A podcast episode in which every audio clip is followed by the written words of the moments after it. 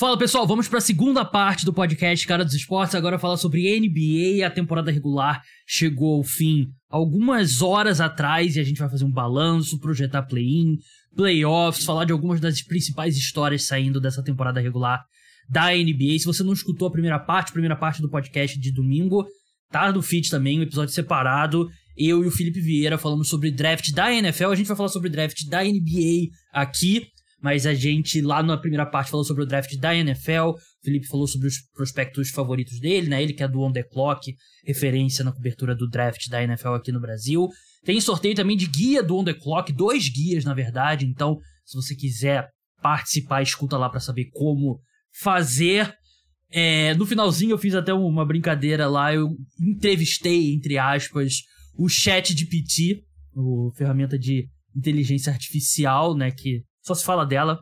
Eu fiz as perguntas lá por texto, passei o texto, as respostas para uma ferramenta de áudio. Achei que ficou bem divertido e, assim, legal, né? Legal ver o que a tecnologia traz pra gente.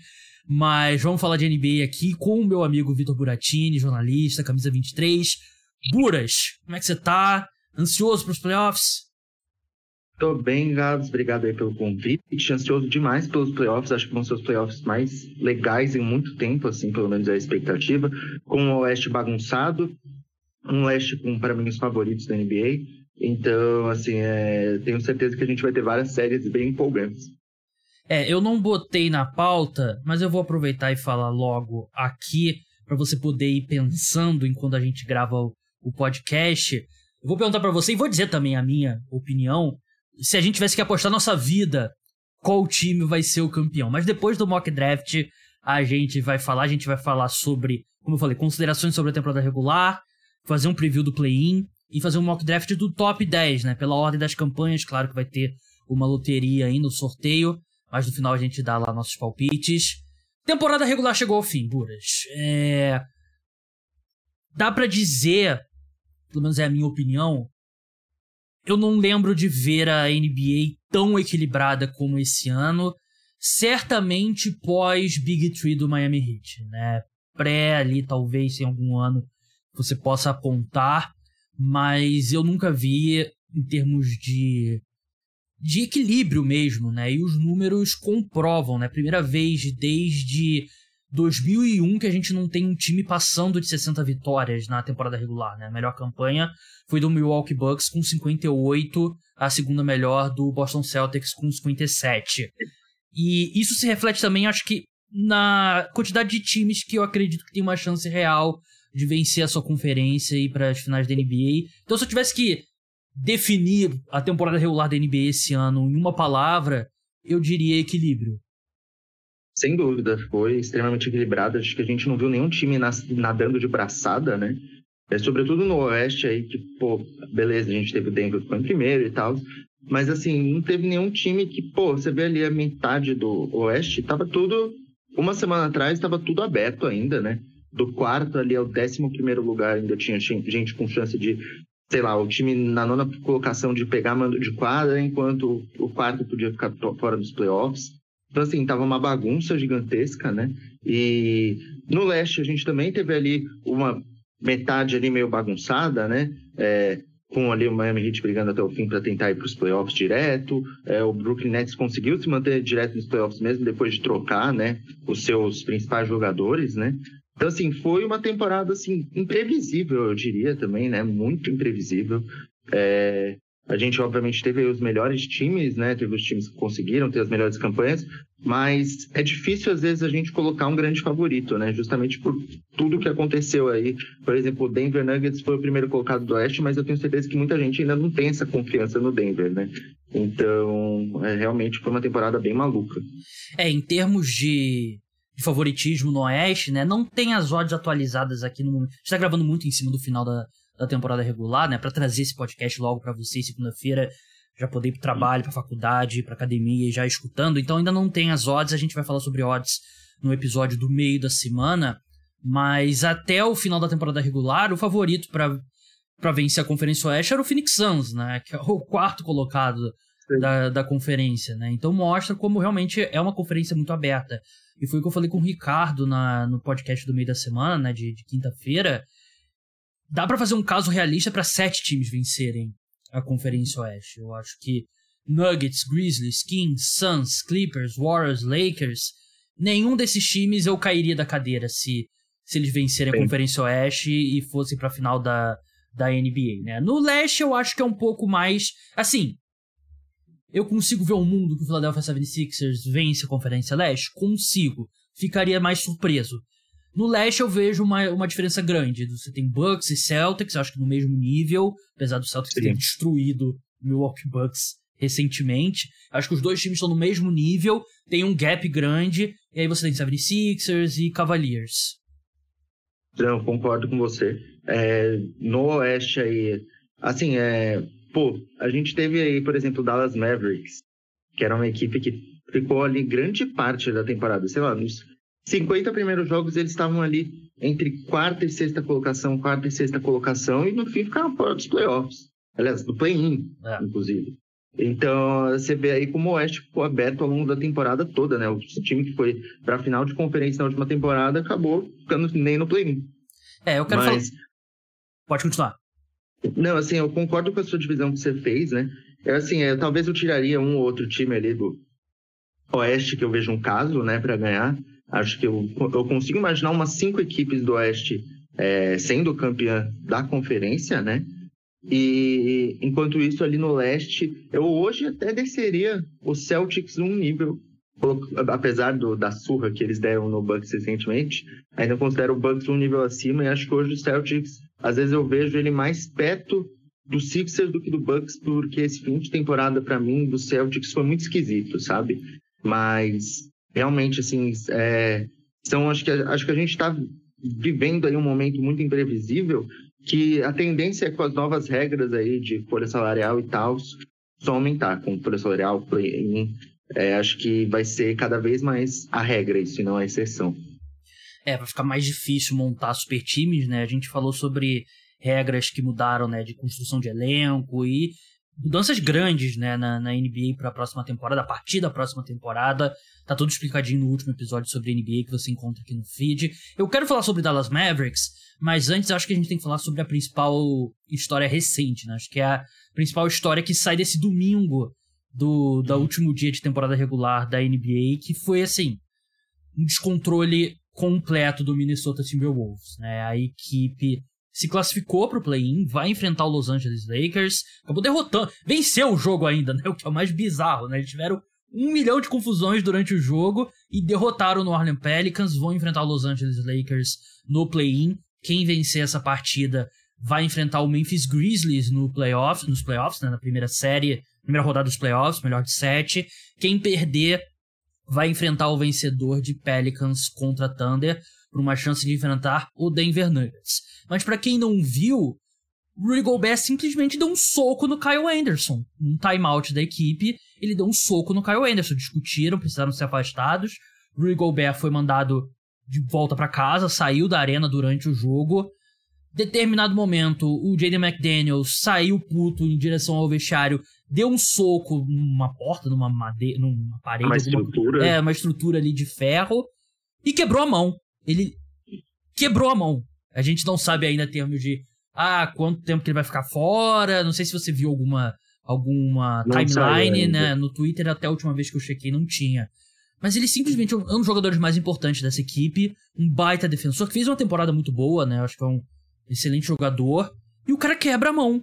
Então, eu Primeiro o Rudy Gobert, que é mais importante, claro que, que você faz com o Rudy Gobert numa situação como essa, Buras? O play-in começa nessa terça-feira, os Wolves jogam na quarta-feira, se eu não me engano. Depois eu vou olhar aqui a tabela direitinho.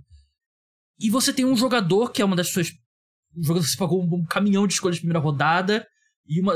para mim, a pior troca do século XXI na NBA.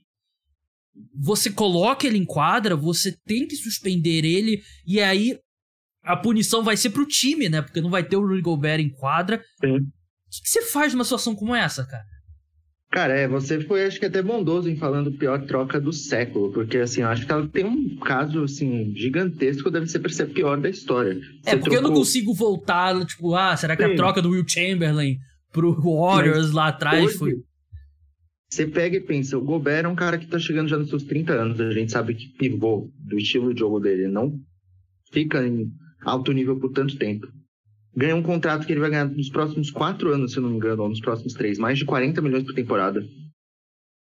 Custou quatro escolhas de primeira rodada, mais Walker Kessler, mais Malik Beasley, mais Vanderbilt, mais uns outros aleatórios. Hoje o Jazz não aceita o Rudy Gobert pelo Walker Kessler direto. Nem ferrando, nem ferrando. Porque assim, o Walker Kessler ganha 2 milhões por ano, né? Então, assim, é um contrato muito mais vantajoso. Foi a grande contratação, a grande aposta deles para essa temporada. Eles estão com a folha salarial engessada por mais três anos por conta dessa aposta, sendo que eles vão ter que renovar logo logo com o Anthony Edwards. E o cara vai lá e faz isso, meu. É... E é muito estranho, porque ele soca o Kyle Anderson e ele foge depois. Tipo, você vê que ele soca e vai para trás, porque, não sei. E assim, se a equipe suspendeu ele do resto do jogo, é porque viu que quem tava ali com o erro era ele, na minha opinião. Então, assim, é, é bizarro, é bizarro, porque o Gobert, assim, é, o valor de troca dele é bizarro pelo que ele entrega. Ele não é o cara que vai, tipo, fazer uma equipe para mim ganhar título, sabe? É, ele pode, pode ter um impacto defensivo absurdo, mas a gente já viu ele também sendo bem exposto nos playoffs. Então, assim, é, foi uma troca que ninguém entendeu na época, hoje ela fica pior ainda. É, não sei nem como vai ser o clima pro Gobert jogar no agora, daqui para frente no time Wolves. Assim, óbvio, se a equipe tiver que escolher entre ele e o Kyle Anderson, vai escolher ele. Mas assim, como fica com os companheiros de equipe, sabe? Porque também o Kyle Anderson é um cara que vinha sendo muito importante do banco ali na equipe. É, pelo menos para essa temporada parece que as coisas já estão ferradas. E o Jaden McDaniels vai lá e faz isso. Toca, quebra a mão, é, porque ele ficou estressado com a briga, não sei. McDaniels é um, assim, defensor espetacular, ele marca o jogador de todas as posições. É um bom protetor de garrafão. Tem um bom aproveitamento no perímetro, assim, é um jogador completíssimo. É meio que a cola desse time, eu diria, assim, né? Porque é um ala que pô, faz um pouco de tudo em quadra. E ele vai lá e faz isso, ele quebra a mão e agora, assim, ele pode até jogar. Mas a gente sabe que ele não vai estar 100%, né? Isso já ferra muito a equipe. Porque, assim, play-in é jogo na, é, eles jogam, acho que terça e sexta, se caso eles percam o primeiro jogo. Eu acho impossível, assim, ele tá, sei lá, 50%. Então, assim, meu, é, é bizarro o que aconteceu com o Timberwolves hoje. Acho que o Timberwolves é uma das franquias, assim, mais bizarras da NBA, eu diria, por toda a série de decisões erradas que eles têm. E aí a gente tem ali o Anthony Edwards e o Carl Anthony Towns. O Towns teve uma lesão grave aí, jogou pouco nessa temporada, ainda não voltou no mesmo nível, né? E o Towns parece um cara, eu adoro o Towns, mas ele parece muito apático dentro de quadra. E acho que isso também é um problema gigantesco, porque para mim, assim, o único cara naquela equipe que tá ali jogando mesmo para ganhar, para mim o Anthony Edwards, mas não basta só ele. É, a gente, a gente saiu da última temporada, né? Tinha certeza absoluta que o cara para construir ao redor é o Anthony Edwards, né? E aí a, o time simplesmente paga o maior valor de troca. É assim, é, é essa troca ou a troca do Paul George ou a troca do Anthony Davis, né? Dependendo de como você avalia que os times mais pagaram, né? E. Só que o, as outras a gente tá falando de Anthony Davis e Paul George, né? Agora a gente tá falando de Rudy Gobert. E eu, um cara que ocupa espaço no garrafão, que encaixa. Todo mundo. Eu acho que o diferencial dessa. Porque me perguntaram sobre, ah, é a pior troca. É pior que o Rick Williams pro New Orleans Saints, pelo menos, por exemplo, e tal. Tem outras trocas que foram desastres, né? Mas essa, no momento, todo mundo sabia que não ia dar certo. E foi a cereja no bolo. Hoje foi a cereja no bolo, né? O Rudy Gobert, que é um cara que, por exemplo, o relacionamento dele com o Donovan Mitchell não era bom, né? Na reta final com, com, o Utah Jazz, né? E ele não parece ter deixado muita saudade em Utah, né? Teve toda a história lá da brincadeira, entre aspas, com a, com a Covid e tal, no começo da pandemia. Ele foi o agente zero, né? Do, do da, Sim, interrupção da, da interrupção da temporada regular da, da NBA. Mas é um desastre para a equipe, porque você precisa ter ele em quadra, né? E o clima é horrível. E era um momento que o próprio Gobert ele melhorou em quadra depois que o Mike Conley chegou, né? Eu, foi uma coisa é. que eu errei. Eu não gostei da troca que mandando D'Angelo Russell receberam o Mike Conley. Mas o Mike Conley é um armador mais tradicional, mais veterano, que conseguia envolver muito melhor o Gobert no, no ataque. E agora você vai com um clima horrível. Você vai enfrentar o Lakers, que tem a melhor campanha na NBA desde o desde a da parada pro All-Star Weekend, né? O jogo é no, na terça-feira, dia 11 de abril, às 11 da noite, horário de Brasília. Quem perder esse jogo, eu acho que Eu ficaria muito surpreso. É, é um jogo. Um jogo de basquete é assim, tem muita variância, mas eu ficaria muito surpreso se os Lakers perderem. E o Wolves teria que jogar de novo na no dia 14, que é a sexta-feira, no, às 9h30 ou 10 horas, né? De lá, né? Então 10h30 ou 11 horas daqui do, do Brasil, né? Então é, é um desastre pro Minnesota Timberwolves. Mas enfim, vamos passar pro, pro Dallas Mavericks. É... Que final melancólico de temporada, né? O, é, o time tirou titulares de quadra né, no jogo contra o Chicago Bulls. E não sei se você viu isso, era tipo noite da Eslovênia, um negócio do tipo, né? para trazer o pessoal Sim. que é tem ascendência da Eslovênia ou nasceu lá e tal. Obviamente a ligação sendo o Luca, né? Que ele nasceu na Eslovênia. O Luca jogou só o primeiro quarto e saiu. E a equipe foi derrotada pelo Chicago Bulls, da... garantindo, garantindo a eliminação dos playoffs. E a equipe termina com a décima pior. Eu tinha visto aqui antes da gente entrar. Se eu não me engano, é décima. É. Deixa eu ver como é que o. Tem um... É décima. Décima. E aí tem a questão, né? Se a escolha do Dallas Mavericks for no top 10, eles mantêm a escolha do draft. Se for a décima primeira ou mais baixa, vai pro New York é Knicks é ainda como parte da troca do Porzingis, que aconteceu em 2019, que seria um desastre ainda maior. É uma decisão horrível e todo mundo sabe. A NBA já anunciou que tá investigando o Dallas Mavericks. Ah, não sei muito o que, que tem que investigar, né? Eles claramente foram pro tanking nesse jogo, né? Perderam de propósito não sei, não acho que iria. Chegaria a uma perda de escolha de primeira rodada, mas uma multa pesada vai vir com certeza na direção do, do Dallas Mavericks. Talvez uma segunda rodada a equipe perca. Mas enfim, é um final melancólico. É a decisão correta, porque esse time não tem a menor condição de competir no, no Oeste, né? E você precisa dessa escolha, até porque tem grandes indicações de que o Kyrie Irving, que eles pagaram muito para ter, ele tem grande chance de sair, né? E eu diria que é mais provável nesse momento que ele saia do que ele fique no Dallas Mavericks. É um fracasso gigantesco a temporada do Dallas Mavericks. Você tem uma temporada dessa do Luca. Tudo bem que ele não terminou a temporada tão bem quanto, sei lá, começou. 80% da temporada dele. Mas é, é um desastre. A equipe pagou muito por um jogador que eles podem perder. Não tem muitos ativos para melhorar esse elenco a curto prazo. E já saiu notícia de que o Mavericks tem medo que em 2024 o Luca peça para ser trocado. Sim. Não tinha como ser pior esse final de, de temporada do Dallas Mavericks. Cara, é, são muitas coisas assim o Mavericks, porque dois dos principais jogadores vão pro, tem boa chance de sair, vão para o mercado de free agent, que é o Christian Wood, que foi um cara muito subutilizado pelo Jason Kidd, o péssimo Jason Kidd. Ele não volta. Quer dizer, Ele Jason Kidd e o Christian Wood, acho que não voltam. Eu, eu, eu acho que o Kid tem boa chance de voltar. É, o Wood, certeza que não vai ficar, absoluta. O Kyrie Irving tem boa chance de sair, porque, meu, eu, eu, é, primeiro que a gente não sabe o que passa na cabeça do Kyrie Irving, né? Nem o Kyrie é, Irving sabe. Exatamente, mas assim, é, eu imagino que a chance é boa dele sair. E assim, se ele ficar, ele provavelmente vai ganhar um contrato, sei lá, gigantesco que daqui dois anos a gente vai falar, meu Deus, eu não sei o que, que, é pior. Eu não sei o que, que é pior, sinceramente. Exato. Pagar 50 milhões por ano pro Kairi ou perder ele de graça. Exato. Então, assim, é. O Jason Kidd foi muito burro de dar uma entrevista falando abertamente. Assim, já era algo abertamente feito quando pouparam um monte de jogador. Mas, assim, quando ele vai lá e ele admite na TV, assim, ah, vou deixar o Luca primeiro quarto e depois acabou a temporada pra ele. Sendo que a equipe tinha boas chances de ir pro play-in. Quando ele faz isso, ele basicamente admite que tá tancando, e eu acho que assim, pode ser uma assim, eu acho que pode ser uma multa financeira e esportiva, perdendo escolhas assim boas de draft, eu imagino. Porque a NBA odeia essa questão de é, tancar abertamente assim, né? É algo que a liga não gosta mesmo. Então, assim, eu acho que tem uma boa chance deles perderem algo pesado, assim.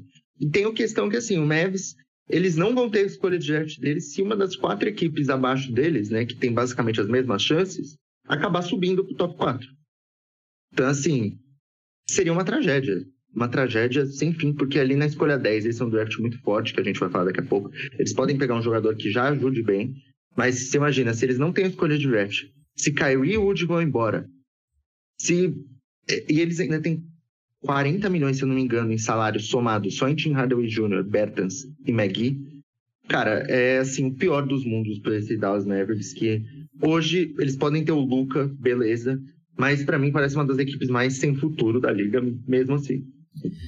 É, entre as equipes que tem uma estrela, acho que é com certeza que tá, com certeza. tá na pior situação, né? Outro dia, aleatoriamente, eu tava olhando a folha salarial do Dallas Mavericks e eu, eu não lembro.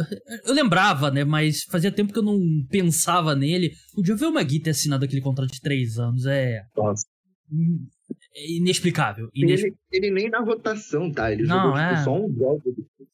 Não, é, não faz sentido nenhum. E assim, eu não acho que é culpa do Kyrie Irving. É, o Kyrie Irving foi o mesmo jogador que ele tem sido nos últimos anos.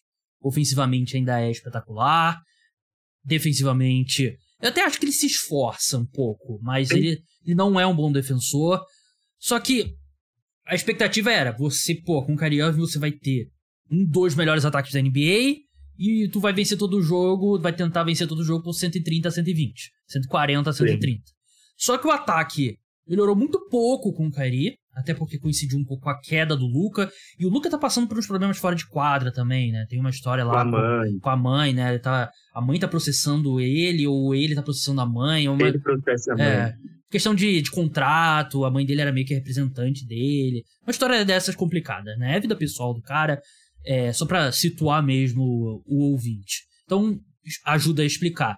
Só que a defesa despencou, né? Porque o Doran Finney-Smith era o único cara que você confiava de verdade para marcar ali no perímetro, Sim. né? E então a defesa despencou e o ataque não melhorou o suficiente com o Kyrie, né? E agora é tudo que você falou, né? O time não tá numa boa posição para se reforçar, não tem e é, é foda porque sempre se falou do os times que jogam em estados que não tem o, o imposto é, de renda estadual falava, não, é uma grande vantagem tal, que é Texas, Flórida e não sei se tem mais algum. É... Mas o Dallas Mavericks, ele nunca foi um destino para free agent.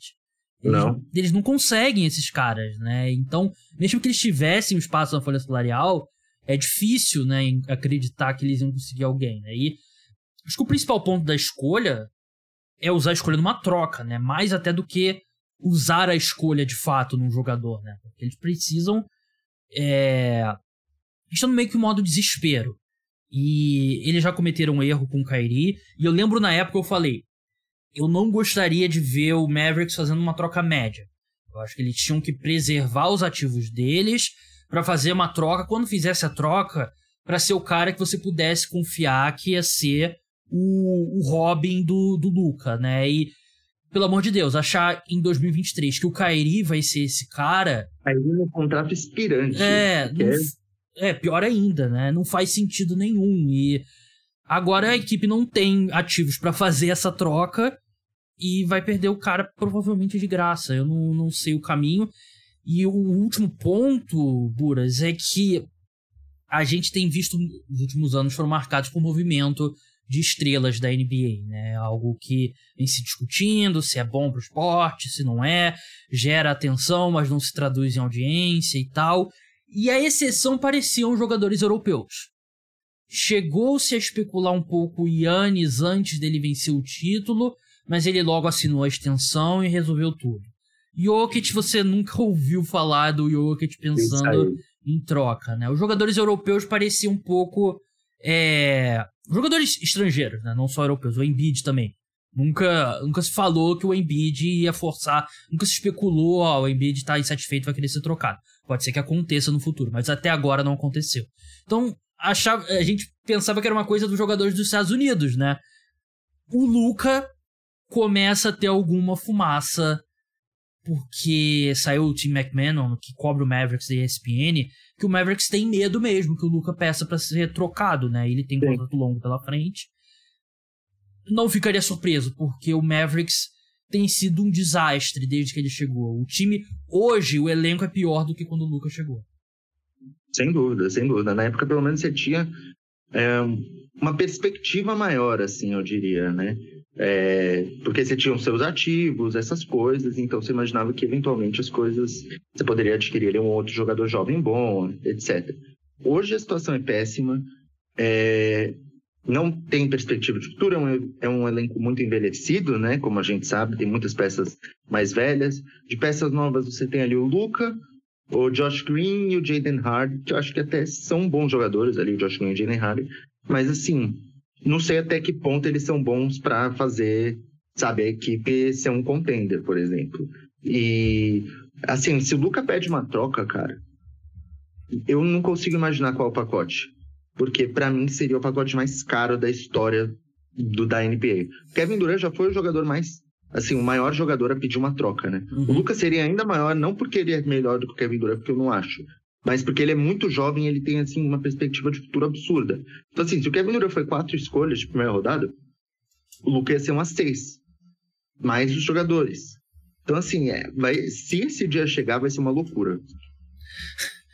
Quando você falou o negócio de, de, pacote, eu lembrei daquele cara do Instagram, né? Do, do TikTok, né? Que, ah, o correio chega e pede pra verificar o pacote. Ah. Chica, é meu, minha, minha cabeça tá estragada por vídeos do Instagram e do TikTok. É, é assim, é foda, né? Porque, primeiro, a gente já. Acho que eu e você tivemos essa conversa, né? O, o Gobert não é parâmetro. Porque se o Gobert Sim. for parâmetro, nunca mais acontece uma troca na história da NBA. Mas, Sim. assim, eu acho que o Mark Cuban, dono do Dallas Mavericks, ele diria não. Sim. É, e aí vai ser a primeira vez, quer dizer, primeira vez não, mas a gente lembra com Ben Simmons, por exemplo, né? Como durou até que a troca aconteceu. E nem se compara os jogadores, né? O Luca. Exato. Um dos cinco melhores jogadores da NBA e ainda super jovem, como você falou, né? Tem 24 anos, 23. Assim, ainda tem 4 anos de contrato, é... sabe? Meu, ele, se ele sair, vai ser na free agency. Não, Isso pra mim é Não consigo nem pensar o que, que, pode alguém oferecer que você não consegue recuperar o, o valor de um de Luca Doncic, né? Ia ser um desastre mesmo pra franquia. O Mavericks está numa situação realmente bem complicada. Antes de passar pelo, pelo mock draft, vamos falar de play-in. A gente tem os play-ins definidos nas duas conferências. Vamos começar pelo. Você escolhe. Vamos começar. Não. Leste. Ah. Leste. Você ia falar outra coisa? Não, eu ia falar, vamos começar Não. pelo leste. Eu ia falar de. Eu ia. Depois que eu, que eu pensei, vamos uhum. fazer a ordem cronológica, né? Mas Atlanta Hawks e Miami Heat. É, o Atlanta Hawks. Pouco vem se falando. Acho que do time. Eu diria que dos times que chegaram no, nos playoffs é o que menos falaram nas últimas semanas. É um time que. Vamos ser sincero, a troca do Deshaun Murray não teve o, o efeito o esperado. esperado. É, ou não fez o efeito que se esperava no Trae Young. É, vai enfrentar um time do Miami Heat muito experiente, que tem todos os truques ali possíveis de um time veterano. Tem o Jimmy Butler jogando muito bem, mas é um time muito ruim. Não é nem perto do time do Miami Heat dos últimos anos. E só que é um time muito veterano, para mim é muito é, seria muito difícil para mim apostar no, no Atlanta Hawks. Mas se você olha os elencos, acho que a vantagem de talento é bem clara do Atlanta Hawks. Eu, assim, a questão de elenco, o Hawks é melhor, acho que é meio sem dúvida, assim, né? É, tem, é, tem muitas peças para todas as posições, todas as posições ali tem no mínimo dois jogadores que dá para você confiar, né? Mas eu acho que em play assim, que é teoricamente uma pós-temporada, em um jogo desse, que é vencer ou vai para casa, eu só aposto no Miami Heat por conta do fator Jimmy Butler, sabe? Eu acho que pô, o Butler vai botar esse jogo nas costas e vai carregar a equipe para vitória. Mas assim, é, é um duelo, um duelo mais parelho, acho que do que se imagina, porque eu acho o elenco do Heat muito fraco. Tem, assim, é, Kyle Lowry virou banco de reservas, ganhando 28 milhões por temporada. É, Duncan Robinson mal entra em quadra. A equipe contratou Kevin Love para ser o pivô e o Love tá jogando mal pra caramba. É, então, assim, tudo basicamente deu errado pro Heat nessa temporada, mas eu acredito que ali a dupla Jimmy Butler, Bam Debaio vai acabar fazendo diferença no fim e eles vão acabar avançando. Mas assim, é, o Hawks, sem dúvida nenhuma, tem muito mais peças, né? É, você tem ali uma dupla de armadores que, querendo é muito talentosa. Você tem alas muito bons no, é, no DeAndre Hunter e no John Collins. Você ainda tem o Sadiq B, que tá jogando razoavelmente bem, vindo do banco. O próprio AJ Griffin, que é um jovem bom. Bogdanovich. Tem o Bogdanovic, que é excelente ali saindo do banco, tem bons protetores de aro. Então, assim, é uma equipe muito boa, muito extenso o elenco, né? Mas ainda é muito inexperiente, assim. Beleza, eles chegaram uns anos atrás ali na final do leste, mas acho que foi uma das coisas, assim, mais aleatórias dos anos recentes. Então, para mim, é, vai dar hit. É, fei... prejudicou mais do que ajudou a chegar naquela final de conferência. Né? Que o Trey Young falou assim, viu, ó, a gente chegou na final de conferência comigo jogando assim, né? Por que, que eu tenho que mudar, né? E aí a gente vê que foi uma, uma baita aberração, né? E, sim, se o Atlanta Hawks vencer esse jogo, eu tô com você. Eu aposto em Miami Heat, o Jimmy Butler é o melhor jogador e é um time experiente, cascudo, eles vão fazer o jogo feio e vai vencer, sei lá, 80, 80 90, 86, um negócio desse Sim. tipo. E vai fazer um jogo feio e vai vencer. Se o Atlanta Hawks vencer, eu acho que vai ser muito pela vantagem que eles têm no backcourt. Porque o backcourt do Miami Heat é bem complicado. Como Sim. você falou, né? O Kyle Lowry tá jogando pouco agora, tá vindo do banco, né? E um dos piores contratos da NBA, né? Na, atualmente, atualmente só pede pro do Gobert. É, tá na, tá na discussão ali com certeza. Mas os Hawks têm uma vantagem boa, né? Tem o DeJounte Murray, tem o Trae Young, tem todo mundo que você falou vindo do banco. Então, teria que ser um jogo que o, a dupla, né? DeJounte combine aí para 55 pontos e, sei lá, 12 cestas de 3 entre eles, né? Eu acho que é o caminho pro, pro Atlanta Hawks, né? Mas a minha a experiência do, do Miami Heat eu acho que é muito pro Atlanta, pro Atlanta lidar. Joguei Miami também. Então Sim. eu vou de, vou de Miami Heat, assim como você. Também é, minha aposta é no Heat.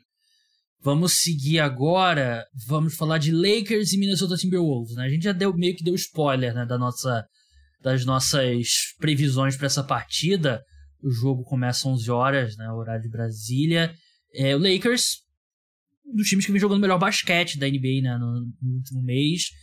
Uma das melhores campanhas. Eu vi, se eu não me engano, é, é a melhor campanha desde, o, desde a parada pro All-Star Weekend. LeBron tá jogando bem. LeBron, ele voltou meio devagar da lesão, mas ele começou Sim. a jogar melhor. Teve aquele primeiro tempo horroroso contra o Clippers e foi muito bem no segundo. É, Anthony Davis jogando bem. É, Alcin Reeves jogando bem, que eu falei sobre no último podcast, né? Que ele, pra mim, é um jogador de verdade, né? Não é mais meme, hype, é um cara de verdade. É um time que tem alguma profundidade, é um time que tá defendendo muito bem. E o Minnesota Timberwolves, o que esperar quando um time vem com um pivô, jogador com o maior salário da equipe, deu um soco no companheiro. O cara que era o small forward titular quebrou a mão porque deu um soco no, no portão. É, é um confronto muito ruim pro, pro Timberwolves. Até acredito. Até vou olhar aqui no Bulldog pra ver se já tem odds, pelo menos, desse jogo. Tem. Tem odds desse jogo aqui. É, Lakers são favoritos por 5,5. Vitória deles está pagando 1,45, do Wolves 2,80. É, Nossa, acho que... Eu iria fácil nesse Lakers menos 5,5. É. Iria fácil Nossa. nesse Lakers 1,45. Se você quiser fazer isso, o link tá na descrição para você criar sua conta com o meu link. Me ajuda bastante lá no Bodog. Mas para mim o Lakers é muito favorito nesse jogo. Volta aquela questão. É um jogo só. O LeBron faz a segunda falta com 3 minutos do primeiro quarto, muda o jogo. O Anthony Davis faz a terceira falta do primeiro quarto, muda o jogo. Alguém vira o pé, muda o jogo. Mas se não acontecer nada de outro mundo, o Lakers está num momento muito melhor. Não, é, sim, se em condições normais, para mim o Lakers ganha tranquilamente ali no fim do terceiro quarto, o jogo já tá tranquilo, a equipe vai é, com freio de mão puxado para o último quarto, porque o Anthony Davis é melhor do que o Rudy Gobert, Acho que defensivamente eles estão no mesmo nível. Hoje, ofensivamente, o Anthony Davis é muito melhor. Você tem ali o, o Vanderbilt, que também é um defensor fenomenal ali para garrafão, é, que marca jogadores de várias posições. LeBron em grande fase. A equipe tem ali, pode usar nove jogadores na sua rotação. Então, assim, é, é um time muito interessante. O Lakers está mesmo numa grande fase, ofensivamente melhorou bastante. E, pô, o Wolves vai estar tá com todos esses problemas que a gente já falou, sabe? É, Gobert, que a gente não sabe como ele vai chegar. Kyle Anderson que levou um soco na cara. Jared Vanderbilt com a mão quebrada. É, Towns meio que voltando de lesão ainda. Então, assim, eu acho. Isso, é. McDaniels com a mão quebrada. Então, assim, eu não vejo chance do Wolves passar desse jogo. É, para mim vai ser uma vitória tranquila do Lakers, até pela fase mesmo. É, então nossos palpites é que o Atlanta, o Miami Heat avança, enfrenta o Boston Celtics no, na primeira rodada dos playoffs, né? Que eu acho que o pior que esteja, seja o momento do Miami Heat é uma série chata, né? Porque o, oh. é, é o Spolstra, né? O Spolstra é um grande treinador, ele pode te dar um nó tático ali. Não acho que o Celtics vai varrer o Miami Heat, mas também não acho também que a diferença de talento é muito grande entre as duas equipes, na minha opinião, pra, pra ser uma série competitiva. E o Lakers enfrentaria o Memphis Grizzlies, né? Que, porra, você faz uma grande temporada, termina com a segunda seed e a sua recompensa é enfrentar o Lakers com o LeBron e Anthony Davis jogando bem. É baita de um presente é de grego, né?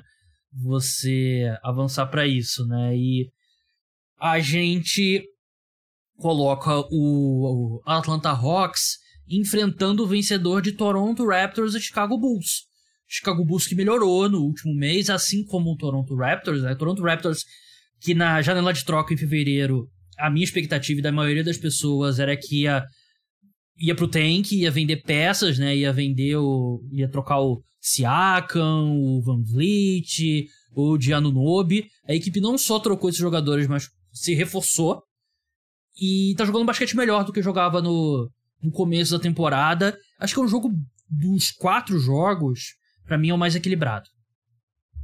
Eu também acho um jogo bem equilibrado, apesar de eu colocar o Bulls um pouco como favorito, porque eu acho que a dupla ali do Bulls, Lavine e DeRozan, a capacidade de pontuação deles é algo que eu não vejo no Toronto Raptors, sabe? A gente tem ali um Siakam que pontua bem, você tem ali próprio Van Vliet, que é um pontuador bem consistente, mas que pontua. Mas assim, Lavine e DeRozan são dois caras ali que conseguem pontuar bem, é, conseguem somar para 60 pontos, eventualmente com uma boa eficiência, sabe? É, se os dois estão quentes no jogo, é muito difícil você parar eles. Então acho que é um encaixe assim, é, é um jogo assim de uma, uma grande defesa, né, que é a do Toronto Raptors, de uma equipe que tem boas peças contra uma equipe que tem boas peças de ataque e que também vem evoluindo a defesa, porque o Patrick Beverly ele chegou, meu, ele mudou assim a equipe, sabe? É, a presença dele simplesmente mudou assim. Pô, você vê os números do Beverly e fala, nossa, não é nada demais. Mas, pô, o que ele, a influência que ele fez nesses jogadores foi incrível. Então, assim, é, eu acho que vai ser um duelo muito complicado. Toronto talvez tenha uma pequena vantagem ali por jogar em casa, né? Mas eu ainda acredito que o Chicago vai conseguir passar. É, eu tô, tô alinhado com você pelos motivos que você falou, né? Porque quando o jogo aperta, você tem um DeRozan, você tem um Zach Lavine que você confia que eles vão conseguir uma sexta né, nos momentos mais difíceis. É diferente. O Toronto Raptors, no, Siakam, grande jogador, adora o Siakam, ele não, não é esse pontuador, né? Não é... Claro, ele tem capacidade, tem média de 25 pontos por jogo, mas ele não é no nível do Zach Lavine e do DeRozan como pontuador. É um time acertado, é um time que tá num momento estranho também, que por algum motivo o Toronto Raptors acha que é a hora de demitir o Nick Nurse, que Sim. assim, olha pro resto da liga e vê se você vai encontrar um técnico melhor que o Nick Nurse. Eu até entendo que pode ter uma sensação ali, ah, final de trabalho e tal, fim de festa, mas assim, acho que o maior exemplo de que seria um, um erro do Raptors é que no minuto que o Nick Nurse for demitido, o, o telefone. É, o telefone do agente dele não vai parar. Eu tava conversando com um amigo meu, torcedor dos Pistons, que o Pistons é, não demitiu, né? Dwayne Casey anunciou a saída do cargo, né, de head coach dos Pistons, e ele era head coach do Raptors antes do, do Nick Nurse, né? E eu falei assim, pô, vamos trazer outro técnico do, do Raptors, não tem, Sim. Não, tem mistério, né? Mas eu, eu vou, eu, meu palpite também é Chicago Bulls. Raptors bem favorito, né? Eu, eu sei que o jogo é em Toronto, Raptors favoritos por 4,5 pontos no Bodog. Oh. Vitória deles pagando 51, do Chicago Bulls 2,65. Eu gosto dessas Caraca. odds do, dos Bulls aí, eu acho uma boa aposta. Deixa eu combinar aqui, vamos ver quanto é que fica. Combinar Lakers e Chicago Bulls. Uma múltipla 3,70. Pô, uma boa, Valor. uma boa combinada. Crie sua conta do Bodog com o meu link, por favor. É... Vamos seguir agora pro quarto jogo. Acho que é o, o jogo mais. menos interesse, diria, né? Porque o Bulls ainda é um time que tem muita torcida e tal. Northern Pelicans e Oklahoma City Thunder não são das maiores torcidas, né? No Brasil o Thunder tem até bastante torcedor, né? Mas acho que em geral no mundo não tem tanto. Northern Pelicans recebe o Thunder. Pelicans conseguiu superar aquele momento de muita turbulência Já saiu a notícia que o Zion não joga no play-in, né? Que a nota do, do Pelicans. Não, não fala nada. É, não falou basicamente nada, né? Falou que ele, que ele foi avaliado e vai continuar sendo avaliado e vai continuar se recuperando, ou seja, não disse nada. O Thunder deu uma, uma oscilada boa, né? Você torce pro Thunder, né, Duras? Não saberia melhor do que eu. Não acho que o time chega no final da temporada jogando o melhor basquete que eles já jogaram. Não chega mesmo. É... O Thunder ali teve um bom momento depois do All-Star Game. Sim, fez grandes jogos, mesmo perdendo, perdia por dois, três pontos. E aí, na sequência, teoricamente mais fácil que enfrentar Pacers, é, Pistons, Hornets, a equipe perdeu vários jogos assim toscos e até por isso que tá na situação que tá, assim. Se tivesse ganho os jogos que era esperado ganhar, teria terminado ali talvez em oitavo, mas terminou em décimo, vai jogar fora de casa aí contra o Pelicans. Eu acho que esse é um jogo bem aberto também. É, acho que são duas equipes muito jovens e muito interessantes. É, oito dos jogadores titulares das duas equipes, né, tem 25 ou menos anos de idade. Só o CJ McCollum e o Jonas Valanciunas são mais velhos. Então, assim, é um duelo assim que vai ter muita gente jovem. É, o Pelicans tem uma defesa muito interessante que eu acho que pode ser capaz de parar o Shea, mas o Thunder também tem jogadores capazes ali de parar o Brandon Ingram, né? Então assim, o Dodge pode parar o Ingram, enquanto o Herb Jones pode parar o o Shai. Então, assim, vai ser um duelo muito interessante. Eu acredito que o Pelicans se classifica porque é um elenco que, assim, apesar de ser muito jovem ali, o time titular, tem algumas peças um pouco mais experientes, como CJ McCollum, o próprio Valentinos que eu falei, tem o Larry Nance Jr., Josh Richardson. Esses caras ali, às vezes, podem fazer uma diferença num jogo como esse, enquanto o Thunder, o mais experiente ali é o Darius Saric. Então, eu acredito que o Pelicans leva uma vantagem até para jogar em casa, mas eu acho que é um jogo super aberto também. É, eu não confio muito nesse time do Pelicans sem o Zion, porque eu acho que é um time um pouco travado ofensivamente. Né? O Brandon Ingram tá jogando muito bem, né? E não que o Zion abre a quadra, né? Mas é. Ele passa por cima de tudo pela frente dele, né? Então não importa se não tem espaçamento, né? Ele sai atropelando todo mundo. Mas essa, essa questão da, da experiência realmente é um fator muito grande. Né? O time do, do Thunder é muito jovem. Até gosto mais do elenco do Thunder, sim, pro futuro. Sabe? Qual time você prefere seguir em frente? Eu prefiro do, o do Thunder, né? Tem o Shiggy Alexander e tal. Eu gosto muito do Josh Giddy. Mas para um jogo como esse, um jogo. Eu joguei em Nova Orleans ou Oklahoma? Eu não lembro. Nova Orleans. Nova, Nova Orleans, Orleans, eu, eu vou de Pelicans aqui. Gosto muito do Trey Murphy. Trey Murphy, a temporada Também. que ele teve, realmente ele tem começado a mostrar um pouco mais, né? Não só aquele cara ali que arremessa e, e defende, um pouco mais com a bola nas mãos. Mas é isso, assim, claro. Melhor jogador da partida, na minha opinião, é o Shea. E aí, Sim. quando você tem o melhor jogador em quadra, você sempre tem uma, chance de vencer um jogo. Mas eu acho que o time do Pelicans é mais testado, tem Steve McCollum, Brandon Ingram, Valenciunas, como você falou, eu acho que, que vence esse jogo, mas é uma experiência boa pro Thunder, né? Que é um time que. Sem dúvida. Primeiro gosto de competição com essa formação atual, né? Não, e a expectativa era que o time com o Chat fosse ganhar, sei lá, 25 jogos sem ele a expectativa era muito menos. E foi lá e ganhou 40, sabe? Então, assim, já é positivo demais essa temporada. Verdade. É, num hipotético, a gente apostou. A gente acabou concordando nos quatro jogos, né? Sim. É, então a gente projeta, então, um, um Chicago Bulls contra Atlanta Hawks. Eu ainda iria de Chicago Bulls. É, e volta oh. aquela coisa do Lavine e do, do DeRozan. Não confio nesse time do Hawks. E é estranho, porque o Hawks é meio time brasileiro, né? Porque o Queen Snyder assumiu no meio da temporada, né? É um negócio que a gente Sim. vê no futebol brasileiro, espero que com o Vitor Pereira, né? Nesse momento gente tá gravando até agora, nada de notícia. Mas eu, eu apostaria no Chicago Bulls contra o Atlanta Hawks. Eu, nesse duelo, vou de Atlanta Hawks, viu? Acho que eles têm os pontuadores também ali no, no Trey Young, que é, a gente sabe que pode ser um pontuador meio consistente, mas é um bom pontuador.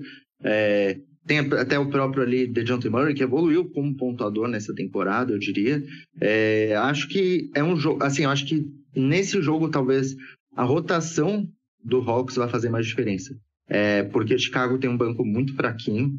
É, assim, a gente sabe que não tem nenhum jogador capaz de entrar e mudar assim, o jogo de uma maneira ofensivamente, sabe? Um cara para sair e começar a pontuar aos montes, assim, vindo do banco. É, em Atlanta, eu vejo isso, por exemplo, no Bogdanovic, que é um cara que pode entrar e fazer 20 pontos numa partida tranquilamente. Então acho que isso dá uma leve vantagem, né? Mas também acho que ia ser outro jogo assim super mega disputado, assim. Eu acho que esse play-in tá muito equilibrado. Então que a gente discorda e também assim, competição para ser varrido pelo Bucks, né? Não, qualquer um desses times Sim. ficaria muito surpreso que eles conseguissem vencer um jogo contra contra o Milwaukee Bucks. E no outro jogo o Timberwolves contra o New Orleans Pelicans e Não, é isso. É. E aí Sim. é difícil prever o que, vai ser do, do Gobert e do, e do J.D. McDaniels, né? E eu até acho que o time do Timberwolves é melhor, o Anthony Edwards fez uma temporada fantástica, acho que ele tem um, um argumento bem forte para ser o NBA, mas o Pelicans é um time, sei lá, é mais coeso nesse momento. Eu, eu vou de Pelicans também, acho mais coeso, acho que tem as peças necessárias para dificultar bastante ali a vida do, do Minnesota Timberwolves, né? Porque assim, se o Gobert eventualmente anula o Jonas Valanciunas, não vai fazer muita diferença, sabe? É, assim, o maior trunfo do Gobert talvez seja a defesa dele ali no garrafão, e acho que isso não vai ser um grande trunfo nessa série. Então, eu acredito que o Pelicans vai conseguir a classificação. É, eu vou de Timberwolves. Eu vou dar um voto de confiança no Anthony Edwards e sei lá, de repente, na força do ódio, esse time encaixa, né? Todo mundo se odiando. Às, é. vezes, às vezes ajuda, né? Contra tudo e contra todos, né? É, ninguém fora desse vestiário. Colbert vai falar assim: ninguém fora desse vestiário acredita na sabe gente. gente é, não sabe o que, que a gente passou, né? Culpa tua, né, Gobert? Mas tudo bem.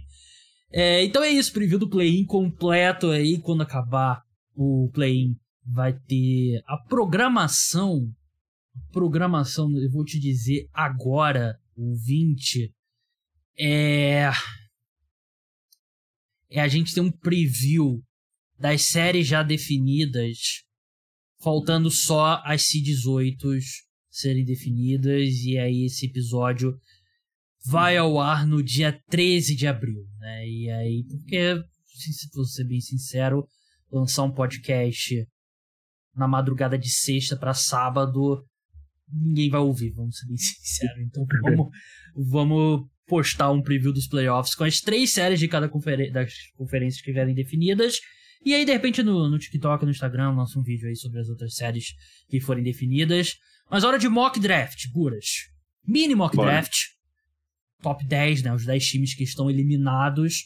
A gente vai seguir a ordem das campanhas, né? Mas fazendo a ressalva que vai ter a loteria, vai ter um sorteio. Os times com as piores campanhas têm odds melhores de ter a primeira escolha geral. O top 3, cada time tem 14% de ter a primeira escolha geral. O quarto, que é o Hornets, 12,5, cai para 10,5, 9, 6,8, 6,10, enfim. Você pode olhar essas odds aí na, na internet, se acha fácil. Então vai ter um sorteio. Espero que, que o Pistons ganhe pela segunda vez em três anos a, a loteria, né? E consiga o Mbanyama. Quer dizer, dei spoiler, desculpa, Vitor. É... Como eu sempre faço draft, mock draft, eu dou aqui o, a primeira escolha pro convidado. E assim, a gente vai fazer outro mock draft mais perto, né? Quando acabar a temporada, antes da semana do draft e tal. Lá a gente avança essa escolha, né? Porque já tá definido, é o Vitor Wembanyama. Mas como é o primeiro mock draft aqui no podcast, acho que vale a pena falar, Bura, sobre ele, né? Detroit Pistons vai escolher o Vitor Wembanyama, se for esse a sua ação. Mas vamos falar um pouquinho do Wembanyama, né? Porque tem muita gente que, assim, fã de NBA já sabe quem é o Vitor Wembanyama, mas de repente tem aquele fã casual que tá chegando agora para se informar sobre a NBA, sobre o draft, vai acompanhar os playoffs. Como é que você resumiria o Wembanyama? É, é esse hype mesmo? É o melhor prospecto desde o LeBron em 2003 no draft? Ou estão exagerando? Ah, é só o cara muito alto? Qual, conta a história para o nosso ouvinte. Cara, é, o Embanyama é um prospecto único mesmo. É, você nunca viu o que ele é antes. É, ele é um cara que tem altura de pivô, fluidez de um ala. Então, assim, eu, eu se eu sou Detroit Pistons aqui para primeira escolha, obviamente escolheria ele. Porque, assim, apesar do Pistons ter alguns nomes já pro garrafão, como Jalen Duran, essas coisas, eu imagino que na NBA o Embanyama não vai jogar como um pivô. Acho que ele vai ser ali um ala pivô ou um ala. Principalmente de início, é, né? Exato. Porque ele é um jogador alto, bem alto, mas que ainda não tem aquela força física.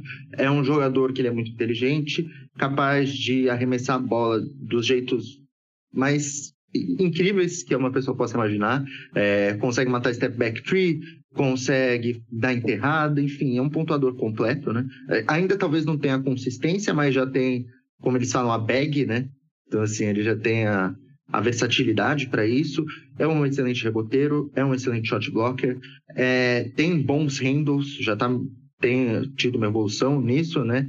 É, então, assim, é um prospecto único mesmo. Não sei avaliar se talvez seja o melhor depois do LeBron, porque a gente teve jogadores fenomenais nesse período. Mas, assim, é... o hype tá certo. O time que tiver ele, assim, é basicamente a certeza que vai estar tá competindo em títulos. Talvez não desde o primeiro ano, mas desde a partir do segundo. O único obstáculo dele é saúde. É, e não que ele tenha problemas sérios, né? Mas o histórico de jogadores tão altos como ele não é bom. E ele seria o terceiro jogador mais alto na NBA atualmente, né? Atrás do Sim. Boban e do Porzingis só. Então é, esse é o obstáculo dele. Até acho que é, ele tem que ganhar força, claro. Mas eu não acho que ele tem que ganhar muita, né? Porque botar mais peso nos pés. O pivô tem muito problema de pé, né? Principalmente pivô tão alto. Não acho que seria do melhor. E eu concordo plenamente com você. Ele ele é espetacular naquela defesa de ajuda, né? De, de vir do nada e dar um pouco e tal. Então, principalmente no começo, ele vai ser um vai ser um ala pivô mesmo, né? E a minha comparação dele, eu não acho nem que assim tem um primeiro que ele é único, né? Não tem uma para resumir.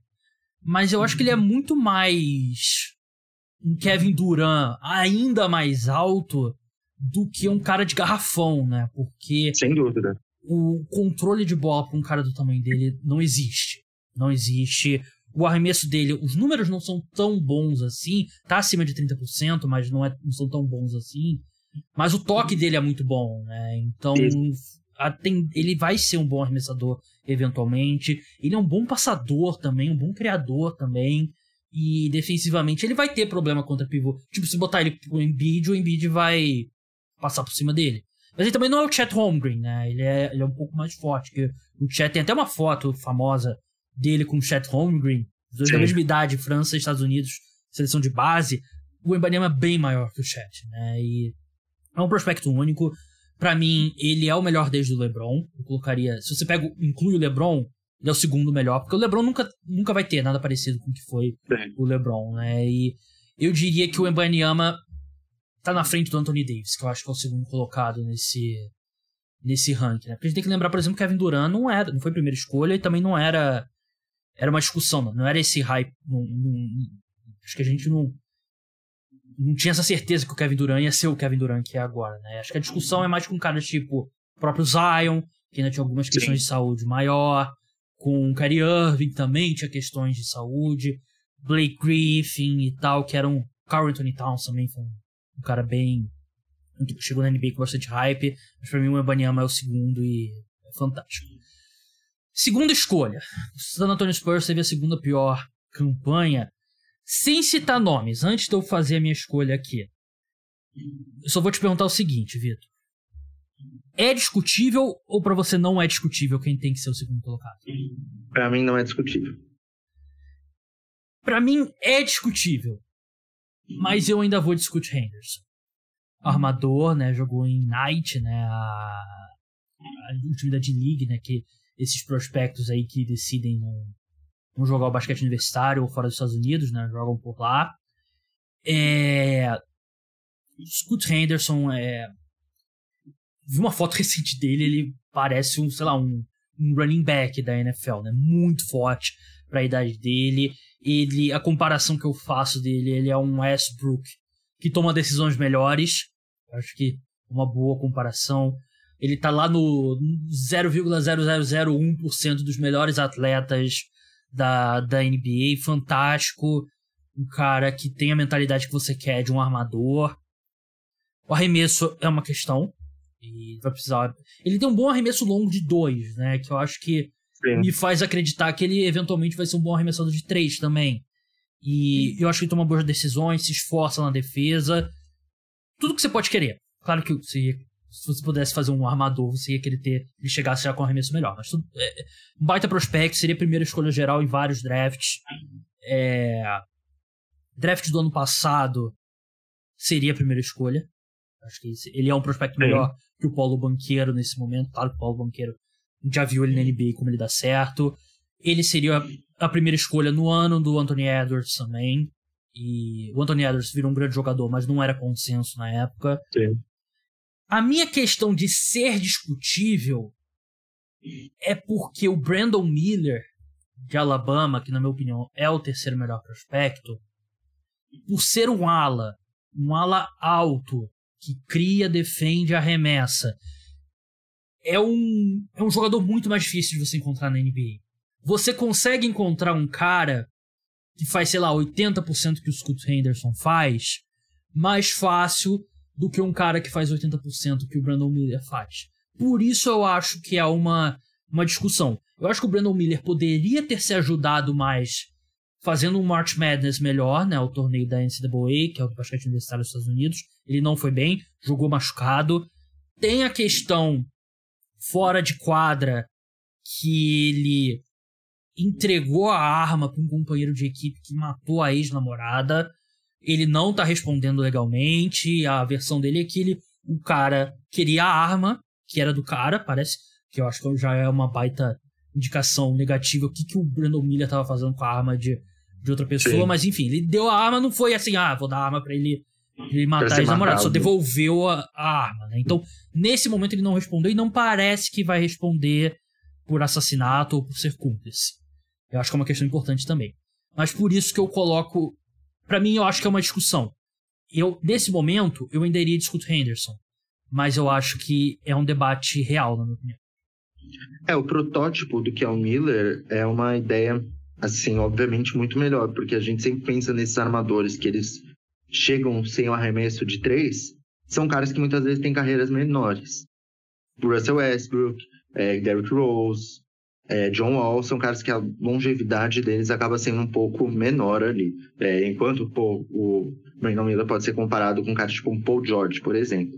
Mas eu ainda vou discutir, acho que é, nesse caso, o talento que ele chega na liga é expressivamente maior. Ele pode ter tido seus problemas no Ignite, mas muitos jogadores que hoje estão na NBA tiveram problemas no Ignite, tipo, de não conseguir grandes números. Mas, por exemplo, o Jalen Hardy, pô, ele antes do draft de 2022, ele era cotado para ser uma escolha top 5. Ele não foi bem no Ignite, caiu para a segunda rodada e, pô, teve uma temporada de novato bem sólida, se você for ver. Teve 10 pontos de média, algo assim. Então, assim, eu acho que a experiência dele no Ignite vai fazer uma grande diferença ali quando ele chegar na NBA. É, acho que ele já vai chegar mais polido para o basquete profissional. Isso dá uma vantagem assim nele sobre os outros novatos. Então, eu gosto muito, eu acredito muito no potencial dele para ser ali um chutador de tipo 35%, 36%. Acho que isso já seria excelente. Se ele conseguir lance livre em 80, na casa dos 80% é excelente também. Ele é um ótimo playmaker, é um defensor positivo. Então, assim, é, eu só vejo benefícios nele. É, no mundo ideal, a gente também gostaria que ele fosse um pouco mais alto, né? O Scott Henderson, né? Sim. Ele tem 6 e 2, que eu acho que é 1,88m. É 6 e 3, acho que 6 e 3, se eu não me engano. 6 e 2, 6 e 3. É, é eu tô, vendo, eu tô vendo um guia aqui que tá 6 e 2, né? Mas ele tem uma, uma envergadura muito grande, né? Que é 6 Sim. e 9, né? Que acho que é mais de 2 metros. É, com certeza mais que 2 metros, né? Então, não acho que vai ser um problema o tamanho dele. Ele é muito forte também. Mas é isso, é o remesso, né? O foda é que já viu muito jogador. Tem jogador que consegue, tem jogador que não consegue, né? E aí Sim. a gente vai ver na enquadra na NBA. Houston Rockets, terceira escolha, Vitor. Você vai colocar o Brandon Miller? Brandon Miller é o um encaixe perfeito. É... Brandon Miller e Jabari Smith, uma baita dupla de alas. Pô, ele já tem um shooting guard titular, já tem um power forward titular, já tem um pivô titular que a gente imagina que vai ser o Sengu mesmo. Precisa ali de um ala, que ele já até tem um bom ala, que é o Tyree mas o Brandon Miller é um jogador muito mais polido ofensivamente, tem um teto muito maior, na minha opinião. Tem o então, Harden de armador? Nossa, cara, aí acabou. Aí, é assim, é, só precisa de um técnico, né, que eles vão ter, pelo visto. Então, assim, eu acho que o Brandon Miller é, é a terceira escolha para mim. Para mim, esse top 3 tá bem definido. A partir daqui que vira é, uma briga mesmo. É, a partir daqui o draft cai, né? É o primeiro. Ainda tem ótimas opções, mas acho que potencial para tipo All NBA, claro que sempre sai, né? Mas os, os mais óbvios são aqui tem uma pequena queda. é o Charlotte Hornets, tem a quarta pior campanha. Eles com certeza vão torcer muito para entrar nesse top 3, né? Todo mundo tá rezando aí pelo top, top 1, né? Pelo menos, né? É, Charlotte Hornets aqui é um time que. O Hornets precisa de tudo. É, exatamente o que eu ia falar. Acho que todo time do topo do draft, com exceção de um. Sei lá, um. Golden City Wars, quando teve aquela troca do. A troca que eles tinham, a escolha do, do Timberwolves, né? Aí você pode dar o luxo de pensar um pouco mais em encaixe aqui, mas o Hornets não tem esse luxo, né? Você olha pro elenco deles, eles precisam de tudo. Aqui é uma boa posição para um dos gêmeos. O Homem Thompson e o Alçar Thompson, né? Que, é, obviamente, são jogadores parecidos, né? E nível de atleticismo bem grande. Eu não sei se eu vou um pouco contra, contra o, o senso comum aqui, Buras, mas eu gosto mais do Walser Thompson, que é o que já é um excelente defensor, que tem um arremesso já um pouco melhor, ainda não é espetacular, mas nesse momento é bem melhor do que o irmão. O irmão é um pouco mais playmaker, ele teve um, um guia que compara ele a um Jamoran mais alto, né, e tal, mas o arremesso dele é um, é um problema bem maior do que o do irmão. E o All-Star Thompson é um cara que tem algumas coisas do irmão também, não no mesmo nível, mas defensivamente é muito melhor, e o arremesso já está muito mais evoluído. Então talvez ele tenha um teto mais baixo que o homem.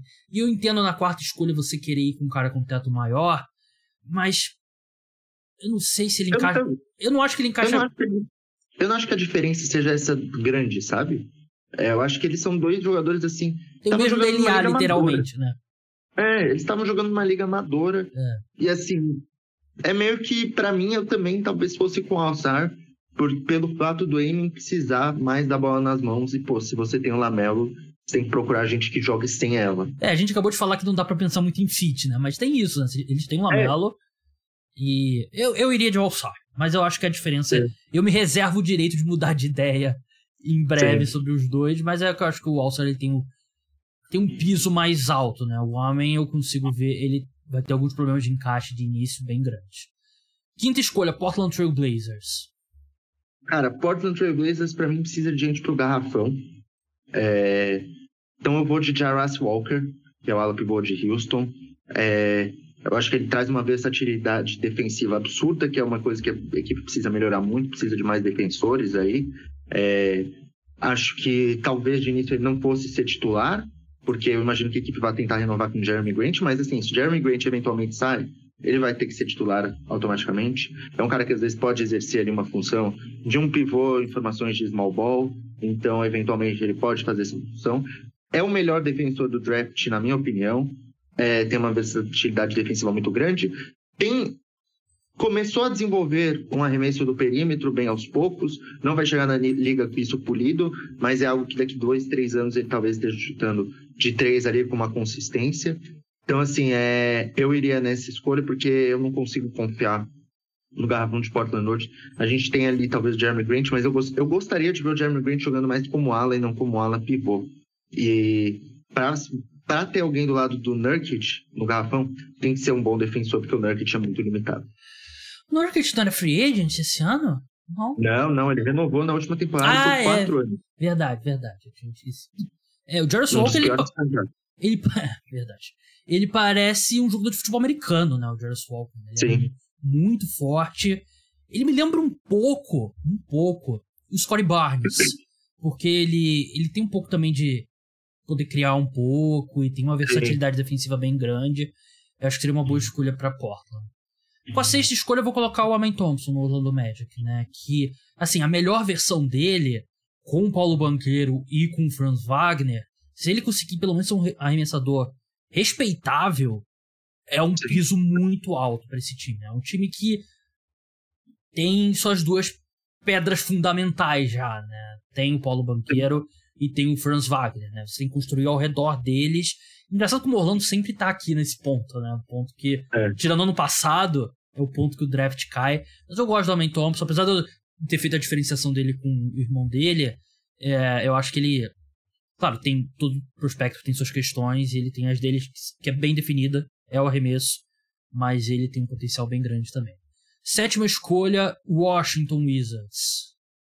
Cara, é, Washington Wizards é uma equipe muito complexa, mas eu vou colocar eles escolhendo Kayson Wallace, armador, porque eu acho que assim, Wizards, teoricamente, a gente deveria pensar em escolher talvez o jogador assim com melhor potencial, mas meu, o Wizards está nessa de escolher não tem uma identidade definida, eles escolheram Abdja, que talvez na época fosse o melhor disponível, e não conseguiram desenvolver ele, até ele até teve uma evolução até o momento, mas não desenvolveram ainda do jeito certo. Aí eles vão lá e escolhem depois o Corey Kispert, depois vão lá e escolhem o Johnny Davis, e o Johnny Davis vai mal. Eu escolheria o Keyson Wallace porque a equipe tem a necessidade de um armador, na minha opinião. Keyson Wallace é um armador, é um combo guard, né? Tem ali, é muito comparado ao Drew Holiday, que ele é um excelente defensor, tem um bom arremesso até de três, é, também é um bom passador, e acho que é um cara que chegaria, ele já poderia ter o seu impacto imediato. Eu vejo hoje o Wizards precisando ali muito de um armador, porque já tem os seus nomes de garrafão, que eles querem renovar ali com o Porzingis, querem renovar com o próprio Caio Kuzma, já tem o Daniel Gafford, tem ali o shooting guard, que é o Bradley Bill. Para ala, eles podem usar o Corey Kispert ou o Danny Abdija. Então, para mim, o armador é a coisa que mais faria sentido aqui e o Keyson Wallace é o melhor, assim, nessa, nesse ponto. Parênteses aqui, né? Impressionante como o Johnny Davis não é nenhum fator, né? Que escolha. Eu gostava do Johnny Davis saindo do Wisconsin, eu não sei. Então, errei. Ele, ele, ele teve um fim de temporada agora em que ele teve uma sequência boa.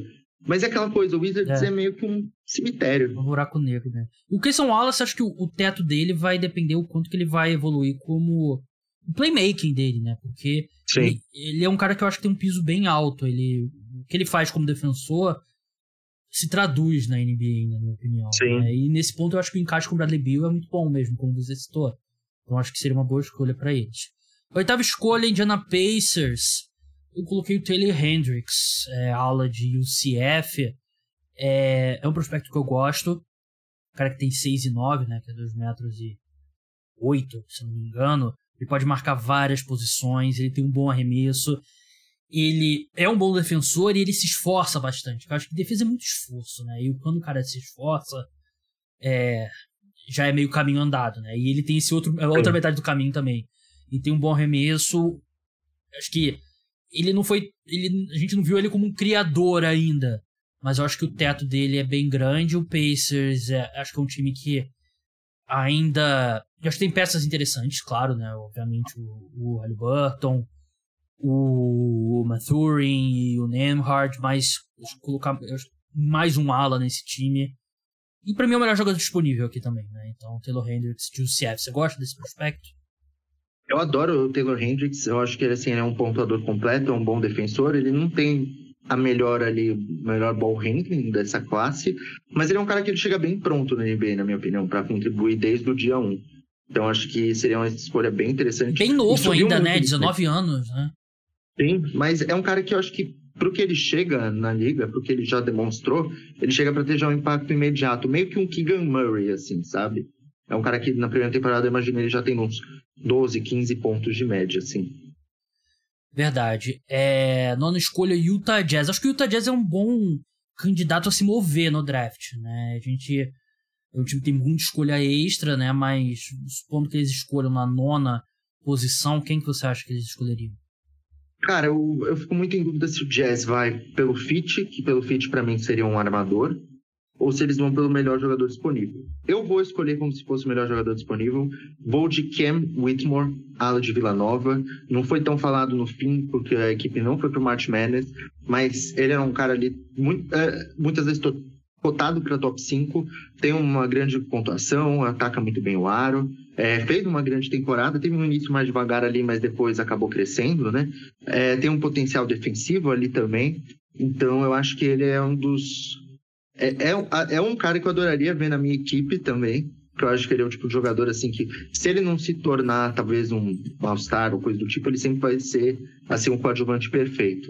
Então eu acho que o Jazz gostaria de contar com esse tipo de jogador é o cara que eu tava pensando para minha próxima escolha, né? Ele é muito forte, né? E é um cara ele é um cara que dá uma sacudida, né?